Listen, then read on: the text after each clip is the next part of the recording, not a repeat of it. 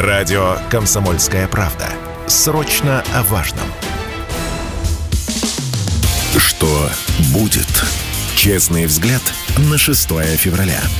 За происходящим наблюдают Игорь Виттель и Иван Панкин. Здравствуйте, друзья! Иван Панкин, Игорь Виттель, конечно же, с вами. Как обычно, в это самое время, каждый божий день. Кроме выходных, конечно, потому что и нам надо отдыхать. Самое время понаблюдать новостей Сейчас много. как, понаблюдаем, да, все запомнят и надолго. Я только сначала расскажу о том, что на канале Радио Комсомольская правда в YouTube идет прямая видеотрансляция. Подписывайтесь на канал обязательно, ставьте лайки или дизлайки, раз уж вам совсем делать нечего. Жалобы, предложения традиционно складируйте в комментах, мы все изучаем. Какие-то вопросы, может быть, темы, если у вас есть, предлагайте для эфира. Вот сегодня одну из предложенных нашими слушателями тему мы возьмем и обсудим. Вот такие мы молодцы. Так, вроде все сказал, да, для начала? Вроде все, да. что полагается. Да. А, не все. Чат. Чат работает. Чат, э, там же, где идет прямая трансляция, справа от окошка с видео. Там пишите свои вопросики, на которые мы ответим а, в середине, в конце этого часа и в середине следующего часа во время больших перерывов. Ну вот теперь все, вся официальная информация сказана. Теперь приступаем к теме. Вы помните, например, наверняка, как над Америкой летал неопознанный воздушный шар. Сначала неопознанный. Что значит неопознанный? Кстати, тихо. Сначала неопознанный. что значит тихо? А Сначала А, неопознанный. в этом смысле. Я и сказал, сначала неопознанный, а потом опознанный как китайский аэростат-шпион. Что, было, в значит, общем-то, что значит смешно. шпион? Значит, давай тут будем Нет, он аккуратнее с терминами. однозначно. Американцы говорят шпионил, китайцы говорят, что это был э, шар э, метеоролог, и что самое смешное, вот самое смешное в этой истории, там можно как угодно к ней относиться, что китайцы уволили директора метеорологической службы. Китайский Роман Вильфанд, повидишь, э, отправился на пенсию, потому что упустил шарик. Метеорологический. Метео- да, дева- девочка, плачет, Хорошо. девочка плачет, шарик улетел. Да, шарик улетел, э, но как ты объяснишь тогда второй такой же китайский зонд в районе уже Латинской Америки? А Тоже упустили, да, да? Там, кстати, абсолютно непонятно, их было два, было их три, или было их один. Ну, подожди, что сейчас над Россией еще один ря- появится. ряд экспертов утверждает, что это был один шарик, он просто улетел от Америки в Венесуэлу. Но более того, меня знаешь, А что что еще- тогда сбили? Вот это вот непонятно. Во-первых, Нет, а может, все- может, шаров точно может, два, они Игорь. сбили над Венесуэлой. А может, они Нет, сделали понимаешь, вид, что сбили? Меня еще очень веселило, что они его не могли сбить, потому что шарик летел на высоте 40 километров, и они говорили, что, во-первых, ну, они официально не говорили, что у нас нет такого оружия, которое сбивает на 40 километрах, а во-вторых, э, они, значит, говорили, а что будет, а вдруг там это, вдруг там внутри китайцы сидят или радиоактивное чего. Или сибирская яма. Но поскольку Байдена запинали со страшной силой, и товарищи по партии, республиканцы говорят, что такое, вообще китайцы обнаглели. На самом деле мы можем с тобой э, шутить, э, смеяться и, как ты говоришь, стебаться сколько угодно над этой ситуацией, но она имеет такие трагические достаточно последствия для китайско-американских взаимоотношений. Во-первых, Байден не полетел, ну, формально временно отложил свою поездку в Китай, которая должна была состояться как раз в эти дни. Во-вторых, э, китайцы сказали, ну, раз вы сбили наш шар, то мы тоже имеем право на, на аналогичные поступки. Будет- Что-то ваше сбить. да, что-то ваше сбить. А в-третьих, э, все дружно обе стороны заявили, что это будет иметь тяжелые последствия для китайско-американских отношений, для американо-китайских. Непонятно, когда они теперь вообще придут в норму. Всего лишь один, ну или два шарика, хорошо. А что им было делать? Не сбивать шарик? Я не знаю, слушай, я не, Не, ну военный. подожди, ну смотри, пролетает над нашей территорией шарик, Ну вот пусть бы полковник, китайский. по- полковник Баронец и наш с тобой постоянный эксперт Крамник утверждает, что да, шпион, шарик-шпион висел над Америкой конкретно, там Виктор Николаевич, по-моему, говорит, что на конкретной военной базе в Монтане. Крамник тоже что-то похожее говорил, что э, действительно аэростаты в данном случае удобнее и приспособлены лучше для таких вещей, чем э, э, спутники, и поэтому вот действительно это был спутник. Если спутник, ну, наверное, сбивать, что? В смысле, если без шпиона? Вообще, ну просто себе представь ситуацию, при которой над нашей территорией летит неопознанный, ну или впоследствии уже опознанный летающий объект. Что с ним делать? Сбивать, конечно. А, понимаешь, вопросы сбивать, не сбивать, у нас, ты понимаешь, э, меня больше волнует, я циничный, больше волнует медийное освещение. Например, американцы теперь по соцсетям постят фото этого летчика, который сидел за штурвалом F-22. Избил. Да, избил. да и говорят, что вот это наш национальный герой, мы должны его всячески пиарить. Он и вообще, шаром. Слава ему, слава, славу. Кто там от тараканища-то избавил? Я сейчас не помню. Комару избавителю, по-моему. А, вот. Э, это первое. А во-вторых, слушай, насчет вопрос сбивать. Ну, был в истории э, Советского Союза трагический случай не один. И, с южнокорейским и Боингом? С южнокорейским Боингом, который, в общем-то, стал достаточно переломным. Не то, что переломным, но окончательно добил международные отношения. Тоже Ты знаешь, же... что даже Ельцин говорил, что э, наши военные были правы? Серьезно. Мы сейчас не говорим о правоте. Мы говорим о том, как это подается в международный. И в данном случае мы всегда привыкли, что что бы ни делали американцы и вообще западники, э, никаких у них не бывает последствий медийных и общественных. А вот тут вот э, тоже, полом... судя по всему, действительно серьезно поломались отношения с Китаем из-за одного шарика зонда. Ну и фиг с ним. А, пусть они поубивают друг друга, нам-то какое дело. Не, ну мы, конечно, кулачки держим за Китай так, заочно, но в Нет, нам не надо, по, по, это неправильная позиция. Мы должны, наша позиция, чтобы они все перебили друг друга, а мы на Ну, я сначала это сказал, ну, заочно же мы все равно как бы за Китай. Нас интересует наш выигрыш. Мировой хаос. Да, мы, мы не должны быть за Китай, потому что они покучат с Америки и а доберутся а мы, до нас. А мы такой островок безопасности. Конечно, Вокруг да. хаоса, а мы островок безопасности. Мы вообще сейчас должны запустить рекламную кампанию, как, знаешь, уже мы несколько запускали, что приезжайте к нам погреться, там у нас газ дешевый. Вот сейчас надо запустить, приезжайте к нам, у нас шары не летают китайские. Да, ты знаешь, лишь бы не дошло до американских шаров. А китайские, может быть, пусть даже и летают, на самом деле. Все-таки мы же друзья Ладно, и соседи. Фиг, фиг с ним, Идем дальше, дальше к да. серьезным темам. Друзья, мы э, вторую тему, которую сейчас будем обсуждать, тоже уже брали в эфир э, в прошлый. Это на самом деле очень важно. Шар мы тоже обсуждали, но не было тогда последствий. Сейчас вот а, уже пришли новости. Дополнительно мы их обсудили, и теперь к другим на самом деле очень важным. А, ракеты, дальнобойные ракеты GLCDB, которые называются, и которые американцы собирались передать Украине, которые бьют на 150 километров, они очень дешевые и очень опасные. ПВО будет проблематично справиться с этими ракетами. Так вот, Пентагон до этого писал Блумберг, что передадут. И Пентагон подтвердил, да, теперь уже официально. А американцы передадут дальнобойные GLCDB ракеты для ВСУ. И это на самом деле очень тревожная новость. Именно что очень тревожно. Эти ракеты смогут бить по территории России. В офисе Зеленского подтвердили намерение бить по России мы должны теперь точно этот момент уже для себя обозначить и понять, с кем мы имеем дело. И дальше будет только хуже. И истребители передадут, уже не надо сомневаться в том, что ну, возможно, до этого не дойдет. Мы должны а потом до, до систем Атакамс тоже дойдет. А это очень дальнобойные системы. То есть штука в том, что спецоперация уже превращается в слово из пяти букв на самом деле. Это уже не игра слов. Я думаю, что ни для кого это не секрет. И тема нашего сегодняшнего эфира «Украина готова бить по России». Пора с ней заканчивать. Она, в принципе, нам как бы намекает, что, друзья, да, все, уже пути назад нет. И чем успешнее будет наше продвижение э, вот в этой военной спецоперации. Сейчас у нас дела идут очень неплохо. Саша Коц накануне заявил, и сейчас это во всех новостях, во всех топах новостей о том, что каждый день а, украинская армия теряет по 200 бойцов. Только вот, да, Саша Коц точно сказал, ВСУ в боях за Артемовск ежедневно теряют до 200 бойцов. Ежедневно до 200. Артемовск, он же Бахмут. Бахмут. Бабахмут короче. Я тебе хочу сказать, брат Панкин, что я вчера обратил внимание вот на что. А, на заявление украинской стороны, которая сказала, что она не собирается обращать внимание на слова Запада о том, что они поставляют оружие на условиях того, что Украина не будет бить по России. Они а скажут, что это значит, расшифруй, я не А это значит, что Украина говорит, да-да-да, мы все поняли, нам, главное дайте оружие. Вот просто дайте нам оружие. Но э, Запад говорит хорошо, только без ударов по территории России. Они говорят, окей. Так это были предварительные условия, теперь они плюнули. Пентагон Плюнули? одобрил же. И Нет, Пентагон Пент- говорит, оставляем на усмотрение Украины, куда это, и как да, бить. Это все в последние окошечко Авертона сдвинулось в последние несколько дней.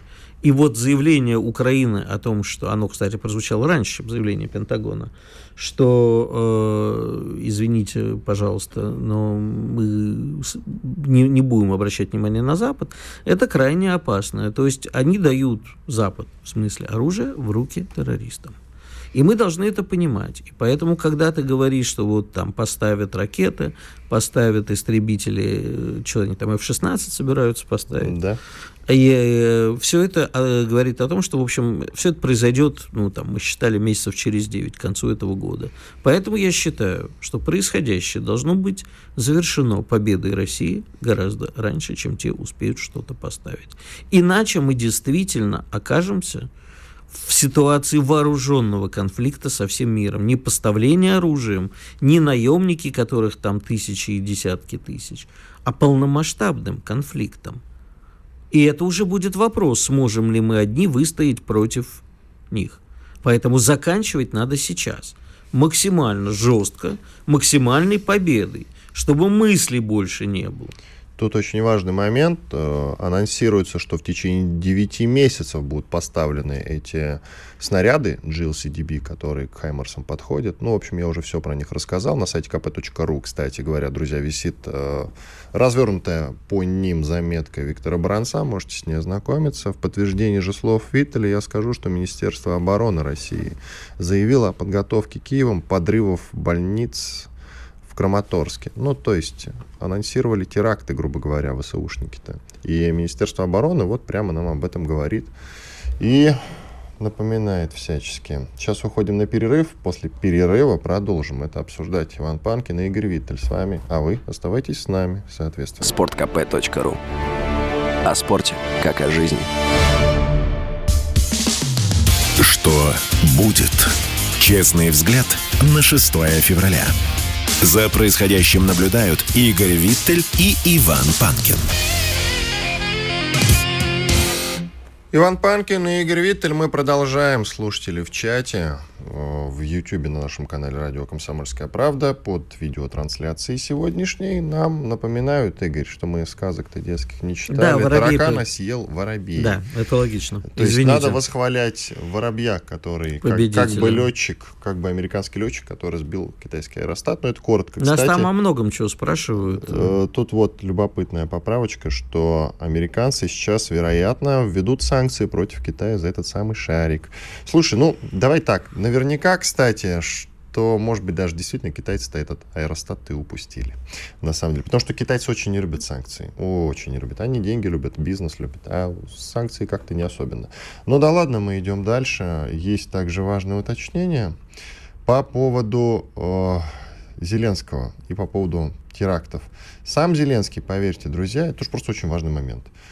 Всячески поддерживает теракты на территории России. Я вас уверяю в этом. И также слушатели нам предъявляют, вот вы когда говорите, что, мол, они сейчас начнут бить по России, А им эти снаряды- Белгород, Курск, да, да, да, да. им, значит, поставляют эти, раки... эти снаряды, поставят, они начнут бить по России, а что сейчас не бьют, а Белгород не Россия, ну и так далее. Конечно, друзья, вы абсолютно правы, и мы этот момент учитываем, безусловно. И руководство, я уверен, этот момент понимает. Сейчас на фронте идет активное продвижение вперед.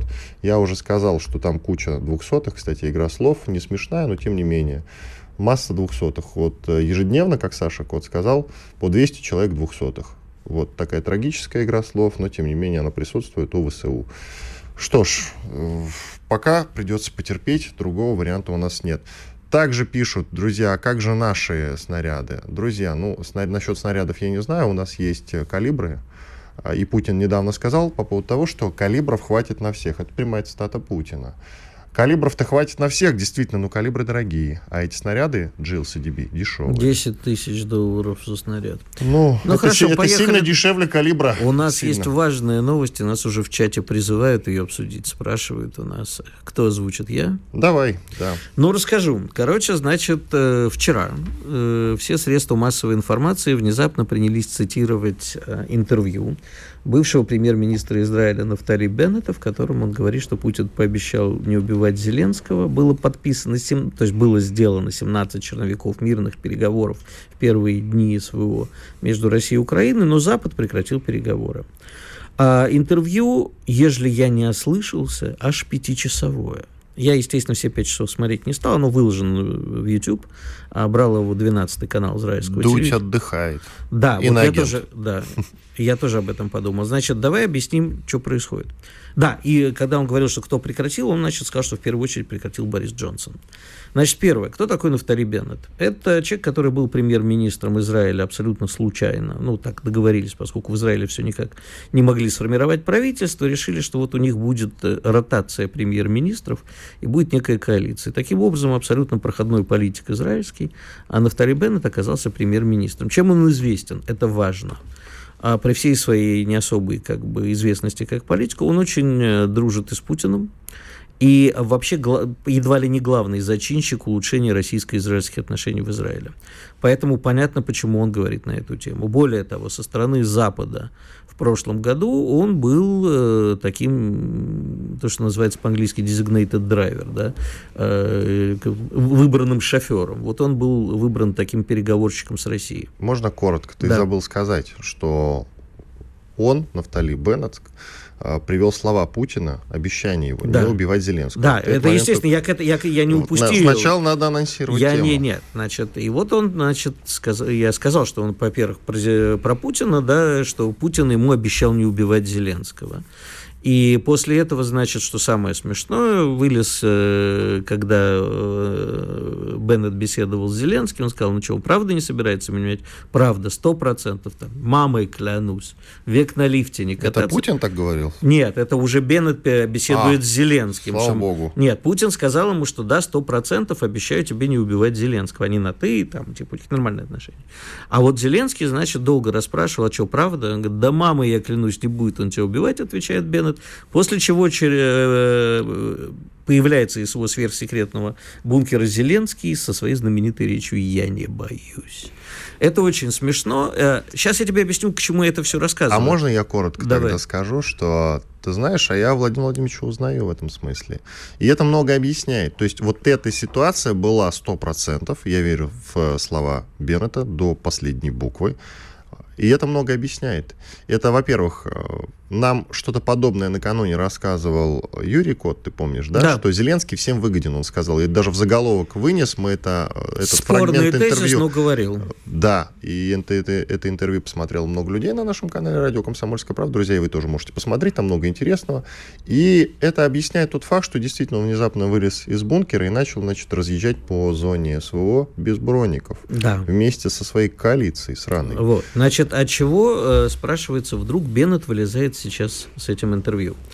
А, ну, во-первых, э, еще раз повторюсь, что Беннет политик израильский средний, ему надо периодически о себе напоминать. Это одна причина. Я так думаю. Вторая причина. А нам с тобой все эксперты, и мы с тобой постоянно спорим о разборках э, Англии и США и их спецслужб на территории Украины. Нате, получите.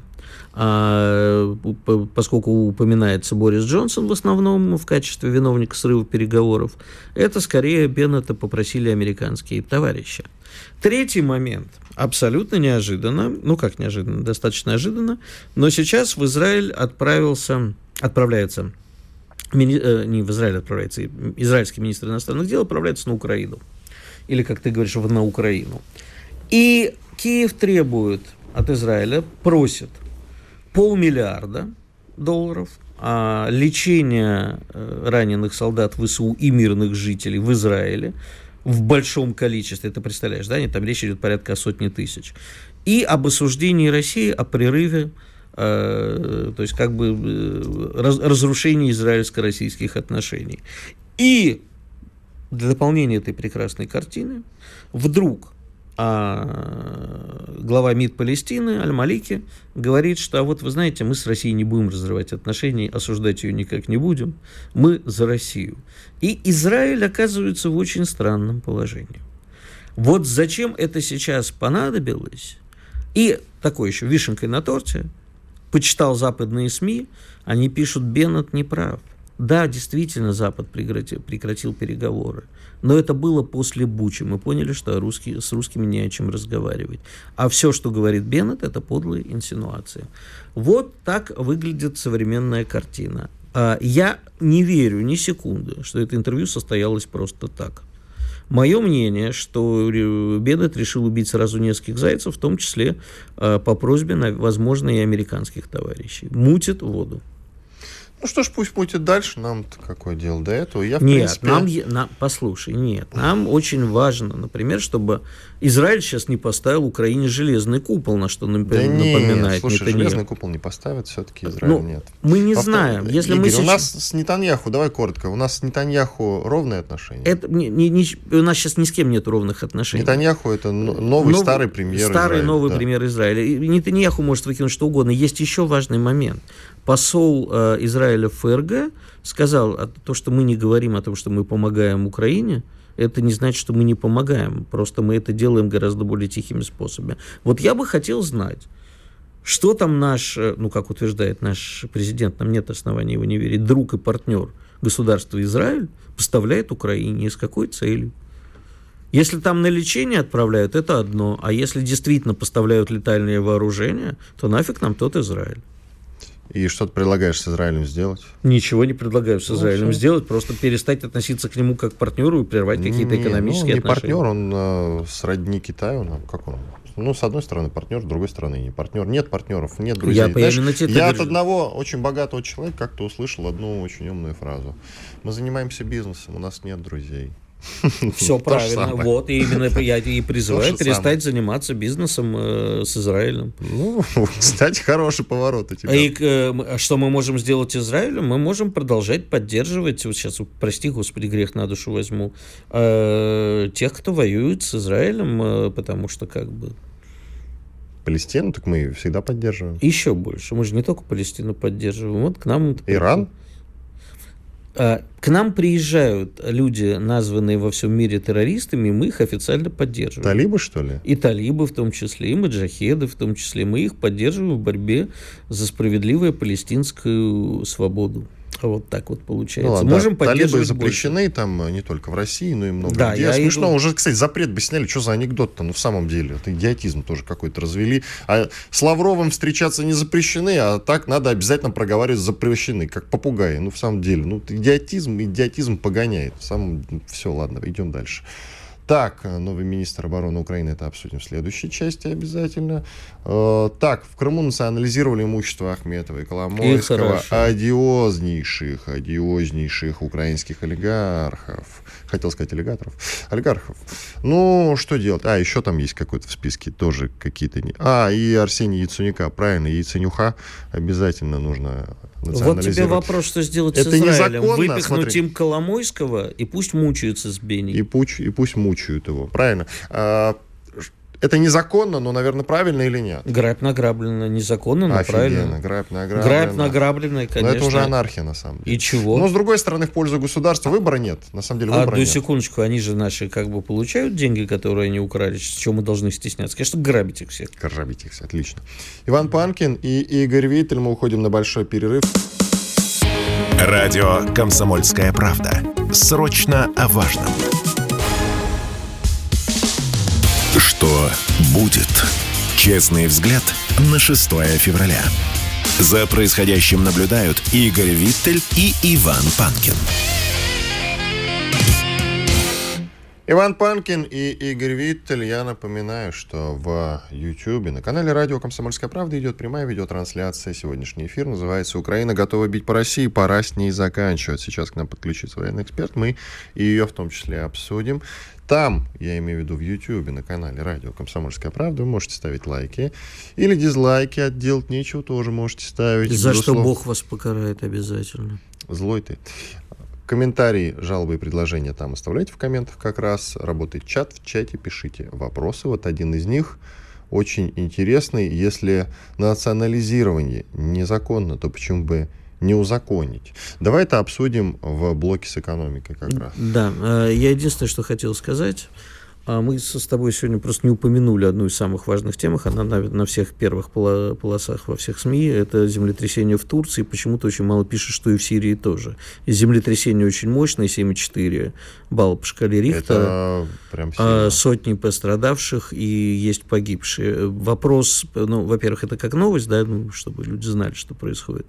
У меня есть только два вопроса к этой ситуации. Первое, уж прости, за мою, как это называется, теорию заговора бесконечной, не устроили ли это Турции случайно, а, точнее, не случайно, а целенаправленно. Кто? Ну, слушай, есть Мы? много... Нет, конечно. Зачем нам, нет? Зачем нам Турции вредить сейчас? А зачем нам ей не вредить? А, ну, нам, у нас нет ни единого повода ее сейчас атаковать. А это у нее еще, есть э, это... повод нас атаковать периодически? Ну, слушай, это да, давай, мы сейчас опять упремся. А второе, что будут ли помогать Турции вообще институты международной помощи, взаимопомощи, существуют они или нет? Итак, нам наконец подключился военный эксперт Михаил Нафриенко. Здрасте, Михаил Борисович. Ой. Так, скайпик. Что-то опять какие-то проблемы со скайпом у нас возникли. Да, да, да. Нам глушат военных экспертов наверняка, враги. Понимаешь, наверняка. ты говоришь, а нас-то за что? Турецкие причем, сто процентов спецслужбы. Турецкие. А, кстати, как называется турецкая спецслужба? Не знаю. Зачем она мне нужна? Я знаю, что Масад израильская. Все, больше мне ничего знать не надо. Хорошо, уже тебя вот. Израиль воспитал. Не говори. А, но пока подключается Михаил, э, давай обсудим еще темы, которые у нас есть, э, и после этого вернемся к военному эксперту. Да, есть у нас э, тема, безусловно. Ну, давай с национализацией разберемся, кстати. А почему нет? Пока подключаем. Да я даже не знаю, чего обсуждать. На мой взгляд, это так... Почему аб... бы не узаконить? Э, нас спрашивают. На мой взгляд, это так слушателей. естественно и правильно, что и обсуждать нечего. Ну, а я, я думаю, что есть какой-то закон. Это так же естественно и правильно, как вредить Турции. А, только нужно провести грань, понимаешь, чтобы мы с тобой не ввалились в нашу с тобой любимую тему а, вот появился военный эксперт, да, тогда Во, ну, договори уже, давай. Спорить на тему, а вот тех, кто уехал, надо у них что-нибудь национализировать, а, а у тех, кто борется все, с Россией, все, все. надо? Об этом мы сегодня поговорим. Михаил Ануфриенко, военный эксперт. Михаил Борисович, здрасте. Здравствуйте. Наконец-то мы да. порешали все эти проблемы, связанные с технической стороной. Мир Михаила Ануфриенко, телеграм-канал, на который вы должны подписаться. Обязательно сделайте это. Михаил Борисович, Итак, да. э, наконец-таки решен вопрос. Я прям говорю об этом с радостью, с радостью, потому что предвкушаю, что мы наконец возьмемся за голову и как-то будем уже жестче отвечать, и, возможно, даже статус специальной военной операции изменится. Американцы поставят украинской стороне, ВСУ, то бишь, эти самые знаменитые снаряды GLCDB, которые бьют на 150 километров. Это дешевые снаряды, которые подходят к многим установкам э, типа Хаймерса и еще каким-то там некоторым. То есть, в принципе, украинская сторона сейчас будет обеспечена очень хорошим, э, очень хорошей вооружением. Ну что, как будем отвечать, стоит ли бояться, во-первых? Ну, бояться надо начинать, наверное, с осени, потому что э, раньше они вроде бы как не смогут их поставить, там есть какие-то ряд сложностей. Говорят 9 месяцев, но я что-то думаю, что раньше ну, поставят. В данном случае ведь это не принципиально. Мы видим уже, слава богу, почти год спецоперации, что э, с каждым следующим месяцем поставки становятся все более тяжелые, вооружений все больше, и понимаем достаточно хорошо, что если боевые действия затянутся там, и на следующий год, то в конечном итоге начнут поставлять и уже новые вооружения, по крайней мере, поставлять своим европейским подданным, которые будут отдавать все больше и больше старья. Ведь изначально тоже речь шла о тех же леопардах. Вспомните, еще 30 января глава дипломатии ЕС Барель сообщил о том, что Германия является главным тормозом по поставкам танков э, киевскому режиму. Прошло несколько дней, и Германия не то что перестала быть тормозом, но и сообщила, что она в дополнение к 14 там, Леопардом вторым, поставит еще со старо, старья Леопарды первый со 105-миллиметровыми нарезными пушками. Ну, пожалуйста, вот был тормоз, стал авангард. И следом больше, больше, больше. То есть сверх договоренности, которые были там достигнуты первоначально. То есть да, поставки будут идти все более тяжелые. Мы прекрасно понимаем, что отвечать надо все более жестко. Президент выступал, пообещал, сказал, что у нас много чего есть, но мы это и так знаем. У нас действительно много чего есть, его применять надо. Вот сейчас мы видим действительно давление практически по всему фронту. Единственные там, там более-менее спокойными участками являются, естественно, по Днепру, где, понятно, никто форсировать его дивизиями не будет, ни мы, ни наш противник. И от Купенска до Макеевки. Относительно спокойная линия фронта. Там идут взаимные обстрелы. Но вот уже северо-восточнее Купенска идут, э, идет активное наступление. Наши э, взяли двуречное. Их там два, которые находятся на левом берегу. Там же где железнодорожная станция. Вот, взяли близлежащие населенные пункты. Сейчас находятся на уровне первого лимана. Это до Купенска по железке. Там она прямая как стрела. Километров 8 под Макеевкой упорнейшие бои. Напомню, Макеевку нам пришлось оставить в ноябре. Вот с тех пор мы ее отбиваем обратно. Чуть южнее идут под Невским упорные бои на выходе из балки Журавка. И далее в Тернах, Ямполовке, мы уже вплотную к ней подошли, в, в Торском. Везде мы отжимаем противника. Фактически вот на севере это к Осколу прижимаем его, южнее, там в районе Ямполовки, к реке Жеребец. И от Деброва наши ведут наступление на юг, это к излучине Северского Донца, с целью выйти на левый берег и уже практически в упор расстреливать гарнизон Серебрянки. Это поселок, который мы, до которого мы в прошлое наступление не дошли который прикрывает э, Северск с севера.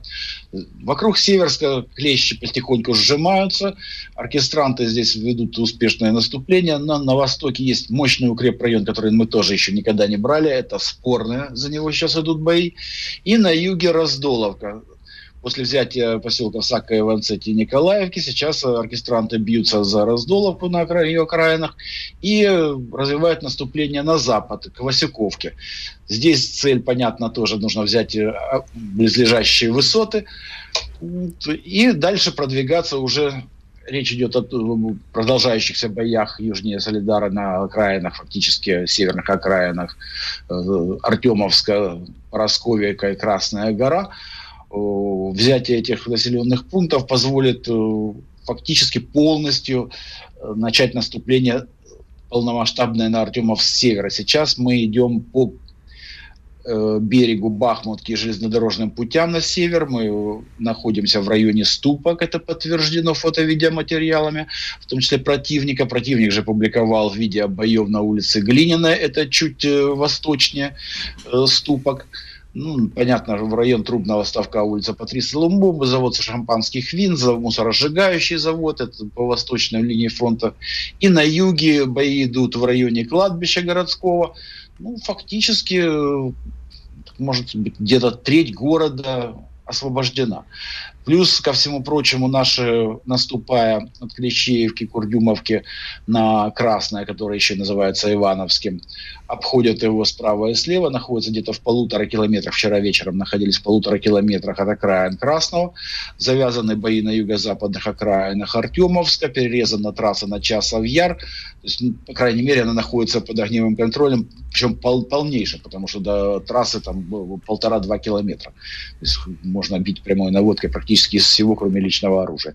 Плюс красные обходятся еще из запада. Здесь населенный пункт Ступочки. Наши под, подходят к нему, фактически урожая уже гарнизону Часового Яра. Неспешно возводятся укрепления, туда же перебрасываются подкрепления противникам. И можно говорить о том, что наши войска сейчас уже продвигаются и к Константиновке фактически вынуждая противника перейти от вот этой идеи городов фортов имени Залужного, которая возникла еще при, при начале боев за Лисичанск и Северодонецк, и была реализована. Теперь противник вынужден будет выстраивать линию обороны уже по линии последних городов Донецкой агломерации. Это Славянск, Краматор, Дружковка, Константиновка, южнее Торецк. Под Торецком наш находится в поселке Дружба, между Горловкой и Торецком. Южнее Торецка продолжаются бои на подступах к Нью-Йорку, там бои идут, э, как вы знаете, уже много-много месяцев. И точно так же достаточно стабильная линия фронта у Авдеевки. Наши начали южнее Авдеевки, юго-западнее Авдеевки наступление от Водяного и Опытного, которые были освобождены ранены раньше в сторону северного населенный пункт с целью перерезать трассу снабжения из Орлян из Орловки в Авдеевку. Это последняя трасса, снабжающая укрепрайон Авдеевский. Нормальная трасса. Есть еще второстепенная трасса, которая всегда идет вдоль железнодорожных путей, но она трудно проходима, особенно будет весной. Тут практически непроходима грунтовка. Михаил Борисович, у нас только 30 секунд остается. 30 да. секунд, коротко, пожалуйста. И дальше Угледар. Бои идут в районе шахты Южно-Донбасская, взять ее не удается, и бои идут на западных окраинах Маринки. Падение этих двух укрепрайонов означает, что противнику на всем этом участке фронта придется, видимо, отходить к Курахово. Ну, по Днепру линия фронта более-менее стабильна. Спасибо. Все это да, Спасибо. Вот Михаил Нафриенко, военный эксперт, был с нами на связи. Благодарим его. Уходим на перерыв. Радио «Комсомольская правда». Мы быстрее телеграм-каналов. Что будет? Честный взгляд на 6 февраля. За происходящим наблюдают Игорь Виттель и Иван Панкин. Иван Панкин и Игорь Виттель. Мы продолжаем. Что-то у нас сегодня какая-то странная тенденция, что гости немножечко, немножечко опаздывают на эфир. Ну да ничего. Будем надеяться, что это, что называется, второй и последний раз. Как минимум. Ну, не опаздывать, видимо, подключиться мы просто не очень можем. Но мы можем с тобой начать обсуждать эту не тему. Мы, не мы. Мы всегда ко всем подключаемся легко и непринужденно. Не надо. Мы, знаешь ли, такие прилипабельные, что называется. Что ты хотел обсудить еще, пока мы ждем эксперта? Я хотел, во-первых, нам опять пишут, неужели не найдется слов сочувствия к простым жителям Турции? Конечно, найдутся. И мы... Не найдется. Давай дальше. У меня, у, у меня Готова найдется. Да. Полина Готов. Шамрай, врач, психотерапевт, эксперт реабилитационной группы «Близкое сердце» к нам присоединяется. Как вы считаете, друзья, о чем мы будем с ней разговаривать? Мы будем разговаривать на тему, которую нас просили обсудить вы. То есть посттравматический синдром, поствоенный синдром, люди совсем скоро начнут массово возвращаться с фронта, мы же совсем скоро победим, это не ирония никакая, и наш эфир сегодняшний называется «Украина готова бить по России, пора с ней заканчивать». Соответственно, мобилизованные скоро начнут возвращаться, и очень важно избежать того же афганского синдрома, ну, поствоенного. И вот как раз мы с Полиной Николаевной этот момент и будем обсуждать. Игорь Виттель, пожалуйста. Полина Николаевна, Значит, вопрос первый. А, как я понимаю, поправьте опять-таки, если я не прав, что это все делится на две части. Первое – это ПТСР, то есть это психологические проблемы, психиатрические, возможно, которые появляются у человека, вернувшегося с войны. А второе – это его социализация в общество. Существуют ли у нас и существуют ли в мире какие-то общепринятые практики социализации и лечения тех, кто вернулся с этим синдромом? Здравствуйте, товарищи.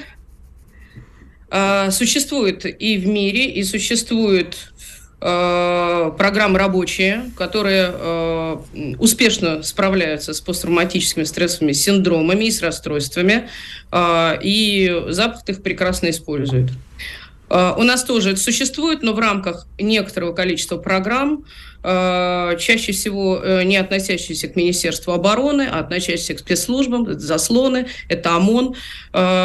И э, Сказать, что они прям вот как-то замечательно работают, э, ну нет, они работают плохо, потому что особо это, этим никто не занимается. Меня сейчас коллеги вынесут, наверное, но этим мало кто занимается и мало кто оплачивает эти услуги. А должно ли это быть действительно делом Минобороны и э, конкретных подразделений, либо это должна быть некая государственная программа, потому что мы понимаем, что сейчас придут э, с фронта люди, а возможно еще и с оружием, и э, с тяжелыми поражениями ПТСРными, и как они будут себя вести, не очень понятно. Их же государство отправило туда, в зону спецоперации. Соответственно, и государство должно о них да. позаботиться. А, смотрите, а, как, программы, которые мы предлагаем по э, лечению этих э, проблем, и вообще по реабилитации, там же не обязательно лечение, там вполне вероятно синдромы всего лишь, снимаешь и все, э, запрашиваются а, но финансирование достаточно слабое на эти программы. А, и, э, конечно, этим должно заниматься государство. А, и, конечно, государство помнит о том, что было э, после чеченского э, конфликта, что было после Афганистана. Но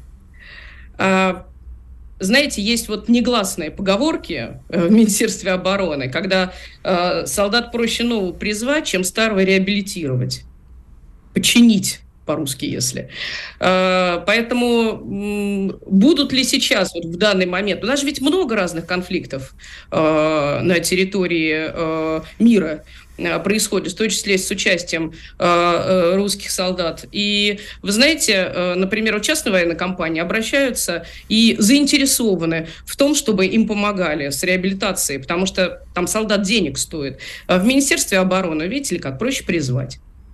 Так давайте уточним. Действительно, вернется много людей, которые видели много смерти. Меня интересует, вот вы сказали как раз, что проще нового призвать, чем старого починить. А как долго длится процесс реабилитации, насколько он успешен, как правило? В процентном соотношении можно. Э, очень, очень индивидуальная вещь. А, в зависимости от поражений э, гипофиза и вообще головного мозга, и в зависимости от сопутствующих заболеваний и контузий, а, можно, конечно, сказать, что это может длиться полгода, это может длиться полтора года. Мой личный опыт говорит о том, что 9 месяцев – это средний срок – Э, при котором э, мы можем поставить военного на ноги э, и отпустить его либо в мирную жизнь, либо обратно на фронт с учетом всех его предыдущих поражений. Полина Николаевна, существует какая-нибудь статистика по тем, кто вернулся с ПТСР-синдромом, и насколько они более склонны к криминальным каким-то поступкам, к бытовой агрессии, чем просто обычные жители. То есть не преувеличиваем ли мы ужас, потому что ко мне очень часто, в том числе и близкие знакомые, и сотрудники говорят, а вот мне страшно, они вернутся, будут с оружием бегать по городу. По-моему, это страшилка. Ну, я американский опыт могу, я как раз вот почитал об этом. Там это действительно большая проблема, и с ней там борются на государственном уровне. Ну, Пожалуйста, Полина Николаевна.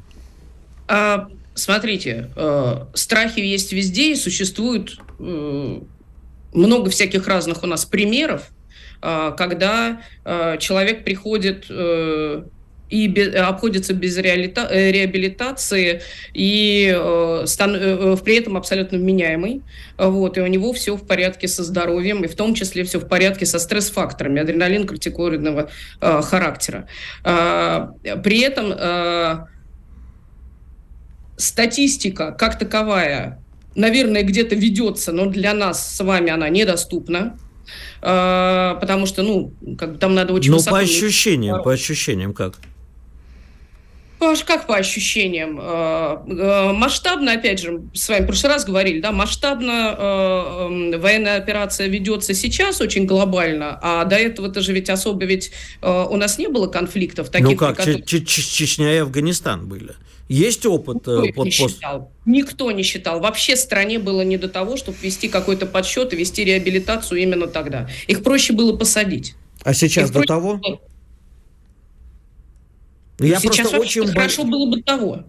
Мы понимаем, что хорошо было бы. Вот ваши ощущения, вы же ежедневно с этим сталкиваетесь. Стали больше уделять внимание не в рамках ЧВК, а просто вот государственные. Они думают о да, том, мы про будет... простых людей, которые вернутся, вот те же мобилизованные, да государственных программ реабилитации военнослужащих в России в данный момент Министерства обороны нет. Прекрасно. А Хорошо, что, что, да. что конкретно делает человек, который вернулся с фронта, и, соответственно, может быть, родственники его э, видят какие-то проблемы, или он сам их осознает, что ему делать, или родственникам? Обращаться в организации, э, которые э, доступны в Министерстве здравоохранения, э, то есть это психоневрологические диспансеры, там прекрасные специалисты работают, обращаться с этими проблемами туда, это единственное, куда можно. Это прям вот от Петропавловска-Камчатского до Москвы, везде, во всех хотя бы крупных городах есть куда обратиться, потому что мобилизованных-то мобилизовали из разных уголков, из разных уголков. Я вот не уверен, что России. в нашем с твоим любимом Забайкальском округе есть э, достаточное количество профильных специалистов. Ну вот, Полина Николаевна, подтвердите или опровергните? А, профильные специалисты есть. Нас всех учат лечить ПТСР. Это одно из основных заболеваний. Мы с вами им тоже болеем, потому что мы пережили 90-е годы. А, мы писали сейчас э, с моей э, реабилитационной компанией э, две заявки. Одна прошла через службу безопасности, вторая прошла через администрацию президента. Две заявки на получение возможности реабилитации и обучению персонала этой реабилитации. Пройдут или не пройдут, я не знаю. Пока в данный момент я могу посоветовать мобилизованным, э, закончившим службу, э, обращаться исключительно только по э, Министерству здравоохранения их регионов э, в психоневрологические диспансеры. Но вот вопрос еще, у нас же ведь как, э, люди больным себя не считают, и поскольку вот я работаю, у меня близкие люди, мои близкие люди, мой брат служат сейчас, и э, другие друзья э, служат сейчас э, и приходят в отпуска, и я вижу, насколько их колбасят, сама назначаю им таблеточки. Ну, издеваться некуда, потому что люди не идут. Скажите, Полина Николаевна, а мы вот говорим о людях, которые вернулись. А мне кажется, что существует такое явление, как этот синдром у целой страны. То есть как бы общество коллективно больно ПТСР. И мы это наблюдали после Афгана. В общем, э, посттравматический синдром был у всей страны, что, в общем, было одним из важных факторов при крушении Советского Союза. Мы не боимся э, сейчас, что так вот случится страной, что страна, вот коллективная ментальность, коллективный разум просто э, будет очень тяжело переживать то, что сейчас происходит. И уже переживает, в общем мы все поражены. А, и а, сейчас эта новая история накладывается на нас а, и на наших детей в том числе сверху. Особенно касается подростков. Поэтому для подростков свои программы реабилитации существуют. И э, совершенно с вами согласна. Наш массовый, я бы сказала, невроз. Это еще пока не психоз, но это уже невроз. Массовый невроз по поводу того, что мы очень давно не воевали настолько, как мы воюем. Проводим специальную военную операцию. Ничего страшного, воевали, да, да, можно говорить. Воевали можно да, говорить, а слово из пяти букв нельзя. Продолжайте, пожалуйста. Хорошо. У нас 40 секунд. А, я считаю, что э, мы хлебнем все, вот, и будем все э, вынуждены реабилитироваться, потому что э, потихонечку и массово мы э, страдаем и болеем. У нас есть очень много психосоматических э, вторичных э, заболеваний, э, которые являются результатами постстресс-синдрома. Спасибо, а... все, Полина Николаевна, не успеваем. Спасибо. Полина Шамрай, врач-психотерапевт. Чтобы получать еще больше информации и эксклюзивных материалов, присоединяйтесь к радио «Комсомольская правда» в соцсетях в отечественных социальных сетях. Смотрите новые выпуски на Рутьюбе, читайте телеграм-канал, добавляйтесь в друзья ВКонтакте, подписывайтесь, смотрите и слушайте. Радио «Комсомольская правда». Самая оперативная и проверенная информация в эфире и соцсетях.